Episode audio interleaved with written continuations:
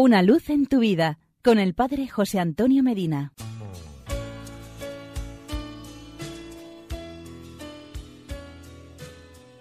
Queridos amigos y hermanos, aunque los años pasen, siempre está presente en la memoria de la Iglesia aquella frase del Papa Pablo VI, dicha en 1973 en momentos muy difíciles para grandes sectores de la humanidad.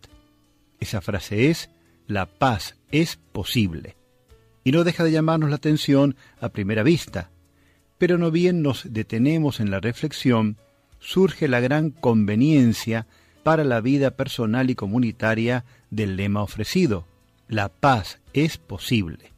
Es que las circunstancias que nos ambientan no han cambiado mucho, al contrario, han empeorado y nos impulsan con vehemencia al pesimismo, tantas guerras y tantos crímenes, tanta violencia y tanta injusticia, tanto rencor y tanto odio, tanto secuestro y tanto robo, tanta corrupción impune, pareciera que se ha llegado a un punto tal que ya es imposible volver atrás y aspirar al goce de la paz.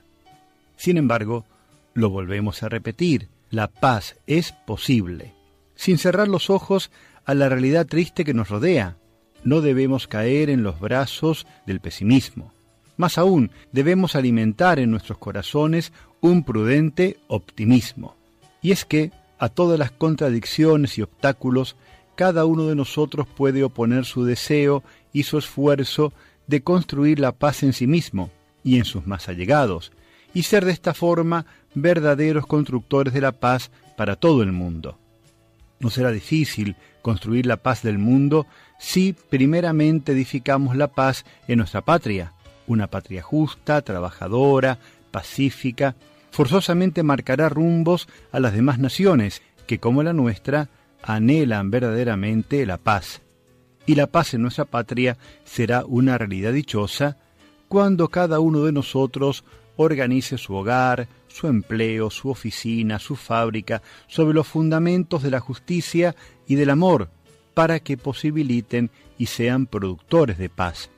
Finalmente, y sin lugar a dudas, la paz con los míos, con los de mi familia y con cualquiera de mis semejantes será posible siempre y cuando yo conserve la paz conmigo mismo, sin alterarme, sin adoptar posiciones violentas o recurrir a gritos y expresiones molestas, y sabiendo que por encima de todo la paz es un don de Dios, que es fruto de un corazón reconciliado con Él, y que, como todo don de Dios, exige nuestra oración y participación. Indudablemente, está en nuestras manos que en el mundo haya un poquito más de paz.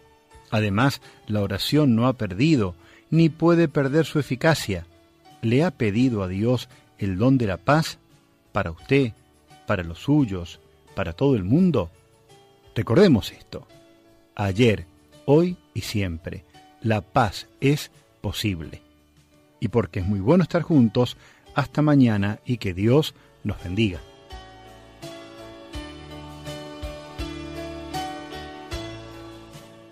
Una luz en tu vida con el Padre José Antonio Medina.